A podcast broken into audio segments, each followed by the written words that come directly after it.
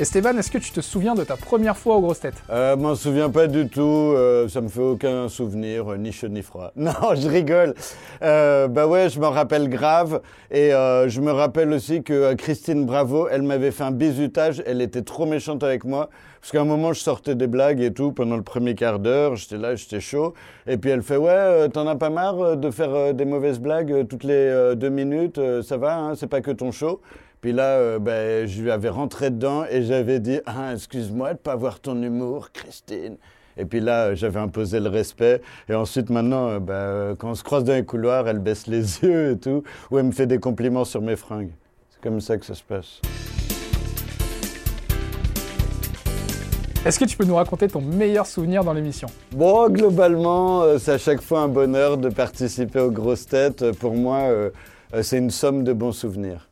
Non, j'avoue, il n'y a pas un moment où je me suis dit waouh. euh, euh, ah si, quand on a eu euh, Michel Larocque au téléphone, ça m'a fait un petit truc parce que bon, j'étais amoureux d'elle quand j'étais petit pendant très longtemps.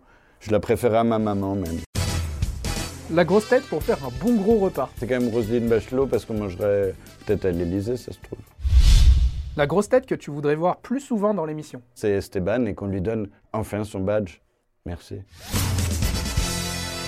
Alors tu veux te faire un petit ciné le dimanche soir, quelle grosse tête appelles-tu? Euh, ce serait Laurent Baffy parce que j'ai adoré son film Les clés de bagnole. Big up à toi, Laurent de Baffy. J'ai dit Laurent de Baffy parce que j'ai dit les clés de bagnole. Qui aimerais-tu voir arriver aux grosses têtes, une personnalité qui pourrait coller à l'esprit de l'émission Euh, J'aimerais bien voir euh, arriver aux grosses têtes euh, Adriana Carambeu. Qui a la grosse tête aux grosses têtes? Je dirais que c'est euh, euh, bien sûr euh, Florian Gazan. La grosse tête qui a besoin d'aller chez le coiffeur. Une grosse tête qui a besoin, qui aurait bien besoin d'aller chez le coiffeur, je pense que c'est Laurent Ruquier parce qu'il faudrait qu'il change de coupe de cheveux. Ça fait à peu près euh, 48 ans qu'il a la même. Ça va pas me faire revenir à l'émission, ça. Qui est la commère des grosses têtes? Je dirais que c'est Christine Bravo, bien sûr. La grosse tête avec qui tu ne partirais surtout pas en vacances C'est bien sûr euh, Christine Bravo euh, que j'aime tant. Remarque, en fait, Christine, eh ben, elle t'emmènerait un peu en péniche. Et vu que la péniche, eh ben, c'est ma passion numéro un, j'adore les croisières fluviales, bah, peut-être qu'en fait, j'ai donné une mauvaise réponse qui me euh, sucre d'une vacance qui aurait pu être parfaite. Et j'en suis désolé, Christine. La grosse tête que tu détestais au début et maintenant ça va mieux. C'est Christine Bravo parce qu'elle était méchante avec moi. Et maintenant, ça va mieux parce qu'à chaque fois, elle me fait un compliment sur mes fringues. Donc, c'est cool. Si tu avais une chose à reprocher à Laurent Ruquier, Je serai pas là parce que j'en ai plein des choses à lui reprocher.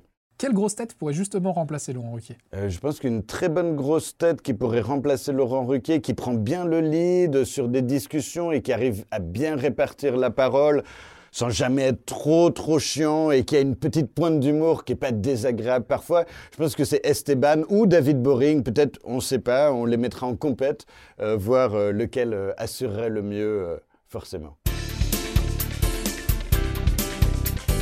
La grosse tête la moins écolo. Je ne sais pas trop qui c'est, mais euh, c'est vrai que la dernière fois, je veux pas cafeter, mais euh, j'ai vu euh, Laurent Baffy sur une grosse moto qui pétaradait beaucoup. Alors je sais pas si elle était écolo ou pas, mais elle faisait beaucoup de fumée noire. La grosse tête la moins féministe. Je crois que tout le monde est féministe. Donc il n'y a pas de grosse tête moins féministe. Est-ce que c'était une bonne réponse?